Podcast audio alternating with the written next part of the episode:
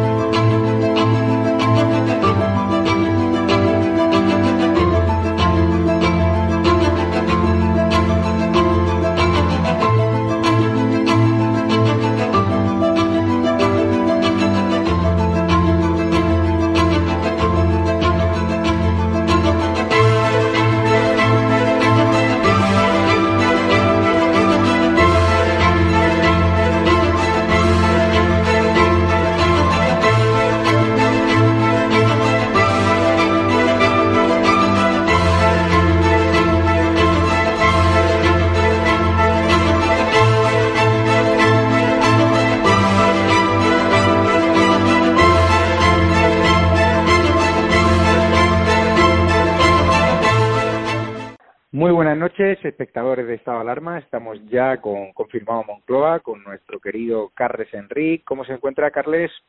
Hola, buenas noches. Pues lo de siempre últimamente, mucho calor, informaciones, digamos, confusas y que llevan al equivoco a mucha gente y, y sorprendentemente, bueno, ya lo explicaremos más tarde, notas la sensación quienes vemos la calle y tal de que la gente empieza a estar muy nerviosa. ¿En qué sentido?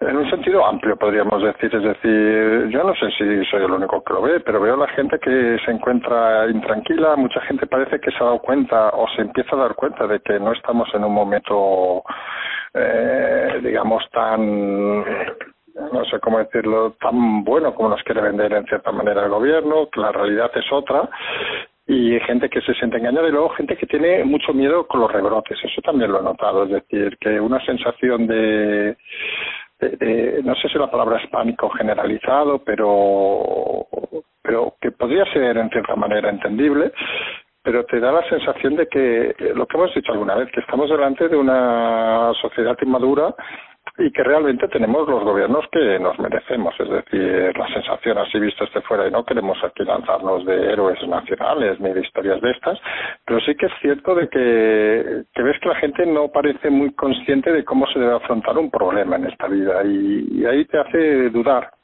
digamos, de si vale a veces la pena o no vale la pena explicar historias, porque la gente es digamos, está como, como encogida, digamos, a la realidad. Tiene como una sensación de, de pánico generalizado, por llamar de alguna manera. Y luego, obviamente, el pánico genera, le hemos dicho alguna vez, genera habitualmente que la gente lo que quiere son soluciones en 24 horas y lo hemos dicho por activa y por pasiva. Las cosas no se solucionan en 24 horas y un conflicto como este todavía menos. Y sobre todo, bueno, tú ves a la gente muy nerviosa, pero en el Congreso yo lo que he visto son una ovación cerrada a Pedro Sánchez por ese plan Marshall europeo que Moncloa están vendiendo de forma rimbombante, pero ocultando la letra pequeña. Sí, no, es que ayer quien se acuerde o que lo viera, que, que ha dado vergüenza ajena incluso en, dentro de la Moncloa alguna gente, es decir, la entrada en plan eh, Sánchez con los ministros, por Irene Montero la única que iba sin mascarilla, eh, de los ministros entrando en la Moncloa, todos aplaudiéndole, él aplaudiendo, parecía aquello, a mí me recordó cuando lo vi un poco vergonzante, ¿eh? es decir, parecía aquello de, de aquellos programas donde iba el amigo Mejide, no me acuerdo cómo se llaman ahora, aquellos de canciones y tal, donde se aplaudían unos a otros y solo les faltó bailar un poco y cantar y yo qué sé. Realmente te das cuenta de que, de que este país el problema es que hay mucha gente que ve eso y se lo cree.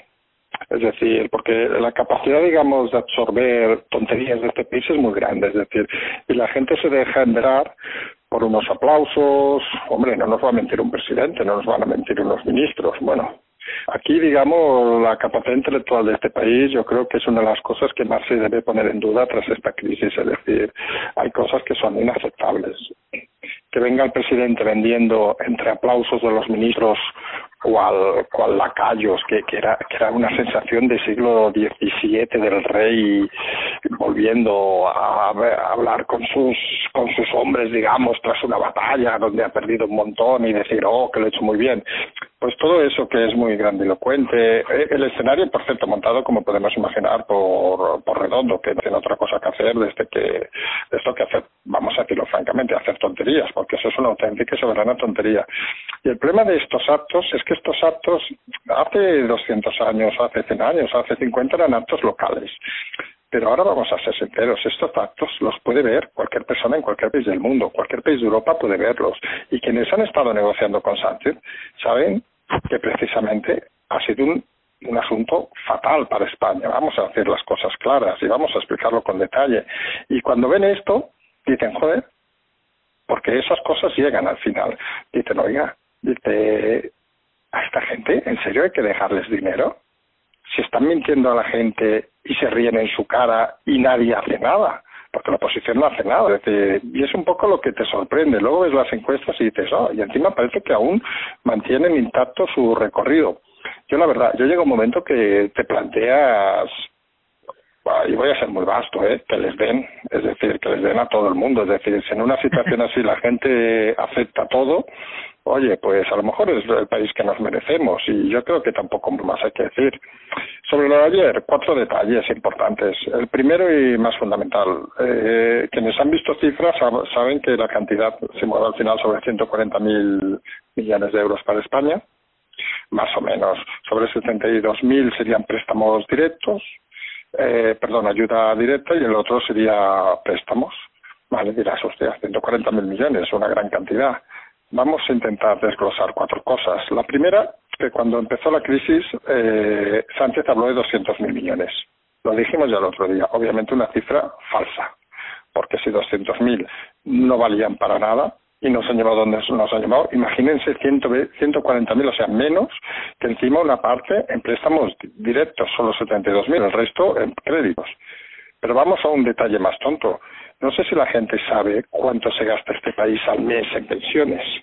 Pues miren, en el último datos de presupuesto, por ejemplo, en el 2018, el gasto de pensiones en España anual era de 144.000 millones.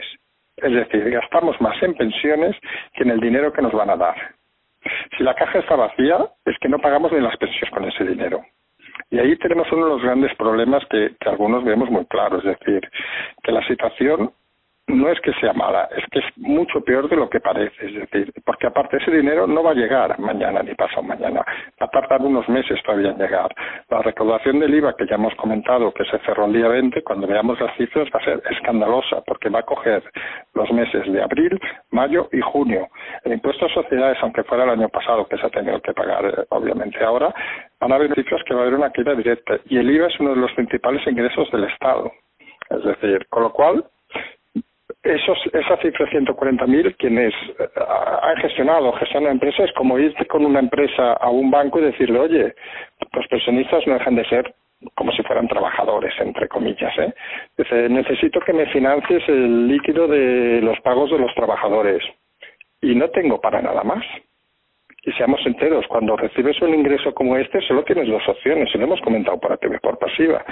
Si solo tienes liquidez, entre comillas, recibida para los pagos tipo pensiones, etcétera, y necesitas dinero para otra cosa, la solución es obvia. Hay que recortar las pensiones, hay que recortar el dinero público, hay que recortar todo eso. Y eso lo vamos a ver no en breve, sino mucho más breve de lo que pensamos. Y una de las cosas claves que llevamos diciendo desde hace días, que la gente se enfada porque no lo acaba de entender, es que una de las cosas que habrá que tocar solamente es la distribución territorial de este país. Es decir, no podemos estar con ocho mil y pico ayuntamientos. No podemos estar con 50 diputaciones, 17 comunidades autónomas y 300.000 órganos eh, autonómicos o medio estatales donde mucha gente está chupando sin hacer nada. Recordemos ahí, y no por citarlo porque algunos se enfadan mucho, por ejemplo, la vida de Santiago Abascal, que ha pasado por sitios de esos. Pues esos chiringuitos que tanto se critican han hecho vivir a mucha gente que todavía está en política y eso para algunos es simplemente presentable. Y no es impresentable porque lo digamos nosotros, sino porque ahora tenemos que darnos cuenta de un tema muy importante. Ese dinero, 140.000 millones, 72.000 hemos dicho en préstamos directos, no nos lo van a regalar, lo van a dar porque hagamos cambios no solo en la estructura territorial, sino en la propia estructura de Estado, porque se hagan modificaciones de sistemas sociales, de sistemas de trabajo, etcétera, etcétera. No es dinero gratis. Con lo cual, vamos a encontrarnos un problema de que las exigencias de quien nos da el dinero van a ser superiores a los programas de los que están gobernando. Y ese chirriar va a ser uno de los temas, digamos, más movidos, digamos, de las próximas semanas, porque encajar ese puzzle no va a ser nada fácil. Y ahí vamos a tener que ver muchas cosas que, algunos se van a sorprender. Y sobre todo, vamos a decir una cosa que a mí me está repitiendo por privado mucha gente la pregunta. Dice, porque la gente al final y lo digo con todo el cariño, es decir, eh, ven los aplausos, ven no sé qué, escuchan la sexta, escuchan no sé qué, la gente no tiene opinión propia y, y te siguen diciendo, oye, este no cada vez está más fuerte. Yo, la verdad, no, no es que me, no es que me sorprenda, es decir, es que quien sea incapaz de ver que este gobierno no va a llegar a final de año, realmente que se dedique, y lo he dicho, y sé que algunos se va a ofender, que se dedique a ver Sálvame cada día, que haya explicado las batallitas de amores y todo esto, que es bastante interesante, supongo, pero que de verdad que no se dedique a opinar de política, porque con todo lo que está cayendo, considerar que este gobierno va a aguantar, no es un tema ya moral, ético, político, ni, ni estadístico, es un tema incluso de economía. Es decir, no hay dinero en caja, el país se está cada vez cerrando más con los nuevos brotes y la gente empieza a estar muy cabreada, lo que hemos dicho al principio. Solo hay que salir a la calle para darte cuenta del cabreo. Y esto en cualquier momento, pasó el otro día aquello de Albacete, en cualquier momento puede estallar de una forma que lo hemos dicho muchas veces. El problema de cuando estallan los conflictos en situaciones extremas es que no tienes ni manual ni sabes cómo controlarlo y vamos a ver que el discurso del gobierno cada vez va a costar más y los socios del gobierno cada vez van a estar más digamos comprometidos en acciones en temas que no les van a poder llevar a gestionar con habilidad la situación actual. sobre todo cuando nos va a costar la broma seis mil millones de euros, el en OK Diario, de nuestros presupuestos para compensar ¿no? que hay países que ahora no van a recibir prácticamente ayudas al nivel de España. Es decir, que el acuerdo nos es, hemos perdido cinco mil millones de euros que había prometido Sánchez a fondo perdido en subvenciones, eso ya no está.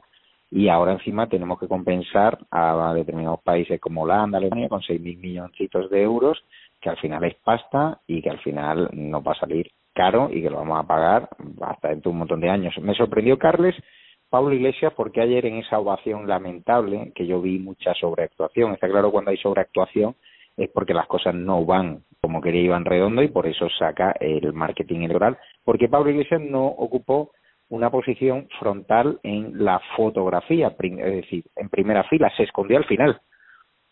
Sí, porque Pablo Iglesias, seamos sinceros, tiene Pablo Iglesias y Podemos, que en el fondo, vamos a decirlo así claro, ya que Podemos no se entiende sin Pablo Iglesias y Pablo Iglesias sin Podemos no se entiende. Es decir, y lo hemos dicho hace, yo creo que ya llevamos semanas diciendo que se había girado el tema, que el objetivo era derribar a Podemos, y está claro que día sí, día no, las cosas empiezan a salir cada vez con más fuerza y Pablo Iglesias empieza a estar en una posición no solo incómoda para él, sino incómoda para el partido. El gran problema de, este partido es que este partido sin Pablo Iglesias no existe. Es decir, seamos sinceros, hay cuatro ministros en el gobierno. Hay uno que, que yo creo que a duras penas mucha gente sabría su nombre. Es decir, ¿dónde está esto Castells? No sé, es decir, aparece Sí, sí, sí, pero pero aparece, desaparece, no hace nada. ¿Dónde está el, garzón? Pues tres cuartos de lo mismo, es decir, hablamos como profesionales, es decir, están haciendo, no, no una gestión nefasta, es que no están haciendo nada. Ya no hablamos de la madre de los hijos de Pablo Iglesias o de la fracasada en Galicia, Yolanda Díaz, es decir, que, estamos aquí en un, en un tema de que Podemos sin iglesias no es nada, y a iglesias se le están complicando cada vez más los temas. No solo es el tema ya de Dina, no solo es el tema que ha aparecido, me parece que ha sido en el conferencial del mundo, el tema de los fondos de Irán, de la investigación que se ha iniciado por blanqueo de capitales el tema ya de la malversación también en unas obras, sino que según diversos rumores a nadie le va a extrañar que en los próximos días, horas, semanas aparezca una querella criminal por el tema del ex abogado de Podemos, es decir, por acusarle de acoso sexual y hoy la calidad archivado el caso, es decir, fue precisamente Pablo Iglesias que lo hizo, es decir, que está viendo, tiene tantos frentes abiertos Pablo Iglesias ahora mismo que algunos nos extraña hasta que estuviera aplaudiendo, es decir, porque realmente tiene cualquiera de estos frentes, no estamos hablando de, de si le sale mal, de, de, que sea un putado un vicepresidente, sino que es que en cualquiera de estos le pueden caer unos cuantos años de cárcel. Es que, es que algunos se creen que esto es una broma, es decir, y esto en serio, esto no es ninguna broma, estamos hablando de delitos como blanqueo de capitales. Es decir, no estamos hablando de, un señor que va a un restaurante y le dice, oye, no me pongas el IVA. No, no, estamos hablando de blanqueo de capitales y no estamos hablando de mil euros ni de diez mil euros. Estamos hablando de cantidades importantes. Ni aun siendo condenado por blanqueo de capitales, dimitiría, ni siquiera la sexta pediría su dimisión. E-, aquí, aquí algunos creemos o, o somos conscientes de que a Pablo Iglesias o lo dimiten o no dimitirá.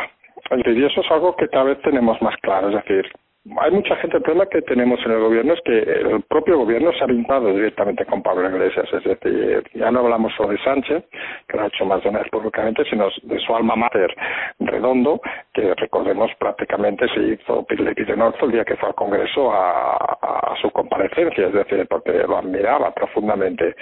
Y, y algunos creemos, y tú que conoces bien el personaje, que, que Redondo ya, ya tiene la sensación de que tiene que empezar a mover un paso atrás, porque, porque se ha metido en un berenjenal, sabe que su prestigio internacional ha caído por los suelos, intenta, como y eso lo hemos comentado alguna vez contigo, es decir, intenta en alguna manera poner en flote, digamos, lo que se está hundiendo para intentar buscar una salida, pero realmente ha llegado un momento de que y, es lo que te choca cuando hablas con cierta gente, cuando tiene dudas, ¿no? Este gobierno va a durar cuatro años, yo, no sé la gente de verdad si es que critica mucho al gobierno, etcétera, y luego se traga todo lo que dicen, es decir, porque es que si no uno no tiene otra sensación. Si nos pusiéramos, lo hemos hecho un ejemplo muchas veces, si nos pusiéramos en Marte a ver este gobierno, es que se asquería la cara de vergüenza, es decir, hay cosas que no tienen ningún tipo de sentido.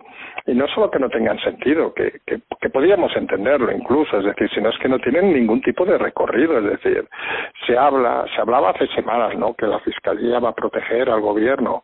Vamos, ya le han salido 300.000 cosas a Pablo Iglesias en cuatro días, tal como nosotros, por cierto, comentamos hace tres semanas que el objetivo era Pablo Iglesias, pues está cumpliendo ni fiscalías, perdón, ni leches, es decir, si hay un delito, hay un delito, y lo hemos dicho por activa y por pasiva. Esta crisis lo que va a significar es un reforzamiento y la gente no lo entiende de la democracia en España. Y va a significar la caída de muchos partidos, lo dijimos, y ahí, y ahí están, Ciudadanos fuera, Podemos, ya lo hemos dicho desde hace días, que es el siguiente partido que se va a ir fuera, y Vox, que no está cumpliendo, digamos, con crecimientos ni nada, por mucho que algunos lo defiendan, también va a estar en el punto de mira porque no, no acaba de explicarse, digamos, su situación. Y esto va a llevarnos a un bipartidismo como había antes. Ojo, que aquí tenemos un tema importante. Hemos dicho también, los partidos, llamémosle nacionalistas, regionalistas, como quiera la gente llamarle, provinciales, no da igual. Es decir, estos partidos están creciendo.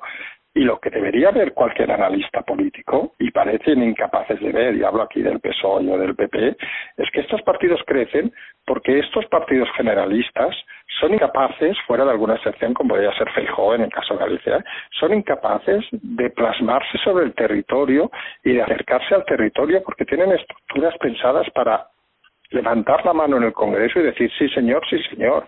Y nadie conoce, le hemos dicho al, cuarto diputado por Madrid de, estos partidos, o al séptimo o al octavo, o al segundo en Soria, si lo tienen, o al tercero, nadie los conoce, porque son gente que, como decían aquí en Cataluña, que es una frase yo creo brillante, de, posiblemente un día condenado Jordi Pujol, de que hay que hacer territorio, es decir, que el territorio se hace pisándolo, caminando, diciéndole a la gente que se le ayuda. Y cuando veamos ahora, porque nos lo va a exigir Europa, que hay que empezar a eliminar ayuntamientos, pedanías, lo que quieran llamarles, es decir, pero hay que suprimir la estructura administrativa de alguna manera cuando empecemos a eso, que es la gente que en principio está más cerca de la, de la gente, eso va a sentar muy mal.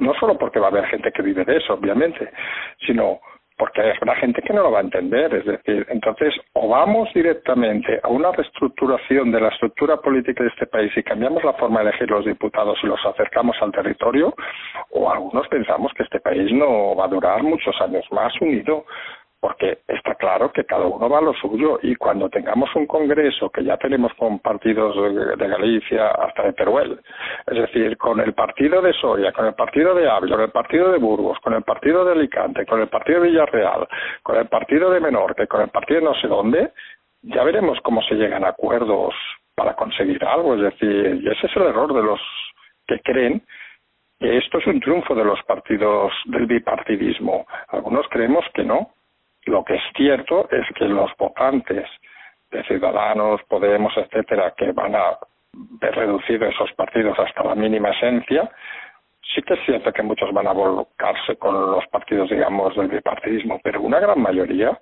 se van a ir a partidos, digamos, de, de entidad local. Y si los grandes partidos no entienden eso y apuestan por cambiar el, la forma de elegir los diputados, de que tengan más proximidad al territorio, vamos a tener un error conceptual y ahí son responsables unos y otros. Es decir, ahí no hay vuelta de partida. Carles, he visto en Twitter que está indignado, como yo, por esa sentencia que condena a unos ocupas que han estado dos años viviendo por la cara gracias a esa ley que tenemos demasiado suave con la ocupación, un país donde al ocupa se le permite empadronar y se persigue más al dueño de la vivienda por intentar acceder a la casa ocupada que al propio ocupa, pues le han sancionado con 540 euros por dos añitos eh, al sol en un casoplón brutal. ¿Qué te parece? Mira, yo, yo lo he comentado hace días. Mira, aquí hacemos reales decretos con todo el respeto, ¿eh? para auténticas estupideces. Es decir, hacemos reales decretos porque, mira, un día nos hemos levantado y nos apetece. Y realmente las cosas que preocupan a la gente, hay miles de casos de ocupación. Es decir, pero miles es miles. Es decir, no es un primo de un vecino de no sé qué, es miles. Y, y es bastante lamentable y yo entiendo que los jueces se defiendan en este caso diciendo nosotros solo podemos aplicar la ley, totalmente de acuerdo. Es decir, eso, eso yo creo que es indiscutible. Pero aquí hay dos temas que hay que valorar. Por un lado, los jueces obviamente deben solo aplicar la ley, pero también deben ser conscientes los jueces que la ley realmente se puede interpretar. Y para hacer sentencias ridículas, porque es ridículo, vamos a decirlo así de claro, decir de pagar por esa casa o por cualquier piso 20 euros al mes es ridículo, vamos a decirlo así de claro. Un juez le debería dar vergüenza firmar esa sentencia, un secretario judicial le debería dar vergüenza tramitar esa sentencia. Y un poder judicial debería coger al juez y decirle, oiga, para hacer esa sentencia no la haga y dirán unos, ah, es que la ley marca eso. Oiga, eso ya es un tema de la política. Y la política, lo hemos dicho, ahí no, no, no es un tema de vamos a negociarlo ni nada, sino eso es un real decreto que se aprueba en 24 horas, como se han aprobado por auténticas chorradas. Y la ley lo que debe decir es bien clara, es decir, y en eso algunos lo tenemos muy claro. La propiedad privada es la propiedad privada. Y si alguien entra en mi casa o en la de quien sea, pues obviamente se considera pues una entrada ilegal y se les echa fuera y está, es decir, solo demostrando que la casa es tuya y no tienes ningún contrato ni ningún tema, se les echa fuera, no tiene ningún misterio más. Y es un caso, el caso de la ocupación es un caso vergonzante, es decir, porque están, estamos haciendo de, de, este país que la, que la justicia sea una risa. Y ahí sí que vamos a decir que hemos defendido muchas veces a los jueces, que los jueces también son parte de, de la culpa, es decir, porque obviamente ellos su función es simplemente interpretar, perdón, seguir las leyes, pero también pueden interpretarlas como han hecho algunos jueces más brillantes en otros temas y han acabado recurriendo a Europa o lo que sea para buscar soluciones. Y lo que no puede hacer un juez, por mucho que sea, es plasmar una sentencia ridícula por un tema tan grave y poner una, una condena de 540 euros por una gilipollez, entre comillas, de ley y luego que nos pongan 30.000 euros a alguien por criticar al abuelo de Pablo Iglesias por su honor. Hombre, por favor. Eh, es que es tan ridículo todo. Es decir, que no me extraña que la gente al final con la justicia tenga cierta, no sé cómo decirlo, cierto cierto cachondeo, vamos a decirlo así, claro, porque te puede salir un juez que te diga una subnormalidad y otro que te diga alguien y aquí no pasa nada. Y si lo de la ocupación es algo que la clase política porque yo no he visto ninguna clase política preocupada. Es decir, supongo hasta que un día les cojan su casa, entonces darán un pollo. Pero me gustaría que los ocupas una tarde que se vaya Sánchez en el Falcon, entrara en su casa y no pudiera volver a la Moncloa. Mira qué fácil. Ya verían cómo eso no, seguramente los desalojan en cinco minutos. Y eso es lo que no puede ser. Es decir, lo hemos dicho por, por pasiva, de que la clase política solo se preocupa cuando les tocan lo suyo. Cuando tocan a la gente normal, pues parece que les preocupa poco. Y no solo hablamos de este caso de 540, es decir, hablamos de otros casos en ciudades, etcétera, donde gente que, que se ha ido hasta simplemente de vacaciones les han ocupado la casa y no han podido regresar. Y eso, eh, volvemos a lo de Marte, es decir, eso no se entiende en ningún país normal. Es decir, y es un problema político y es un problema judicial.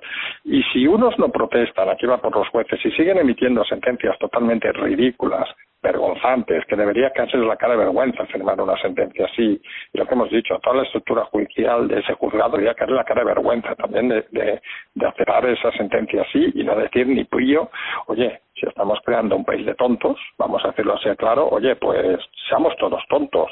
Pero he leído algún comentario en Twitter que ha dicho, pues por 540 euros se de una casa de lujo, encima pinto la luz, no pago nada, 20 euros al mes, vamos a hacer todos lo mismo. Y me parece que ese no es el ideal de país que queremos, es decir, pero bueno, si la política se dedica a no darse cuenta de estas cosas y, y prefiere dedicarse a, a, tonterías varias, pues qué quiere que le diga. No, no, no parece que estemos en, una, en un buen camino ahora mismo.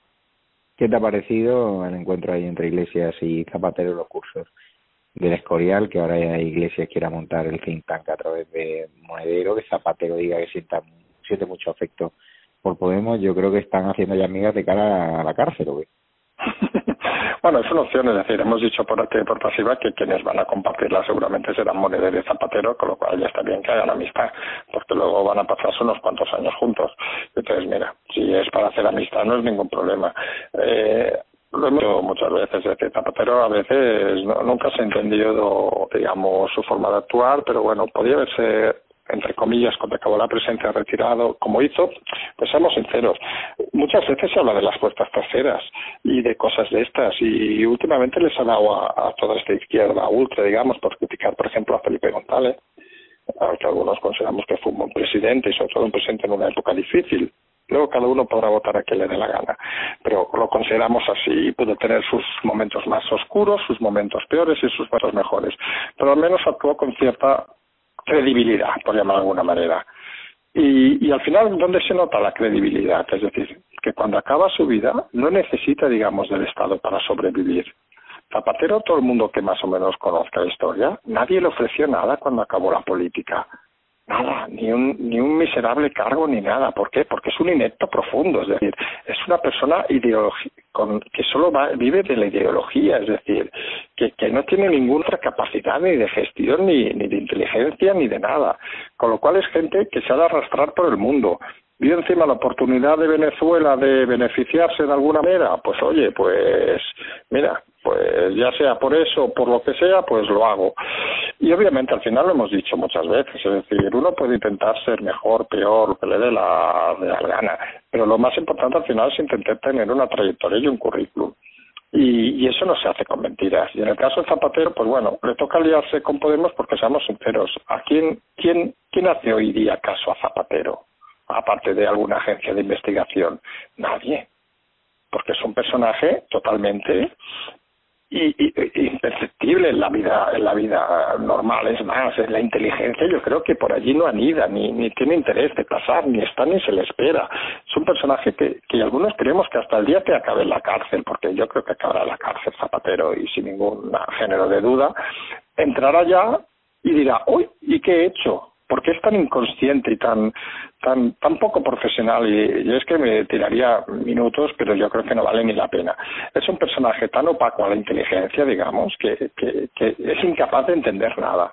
Pero bueno, volvemos a lo mismo de antes, señores. Zapatero ha sido presidente no porque haya venido Dios y lo haya señalado, no, no. Ha sido presidente porque una panda de gente le ha votado.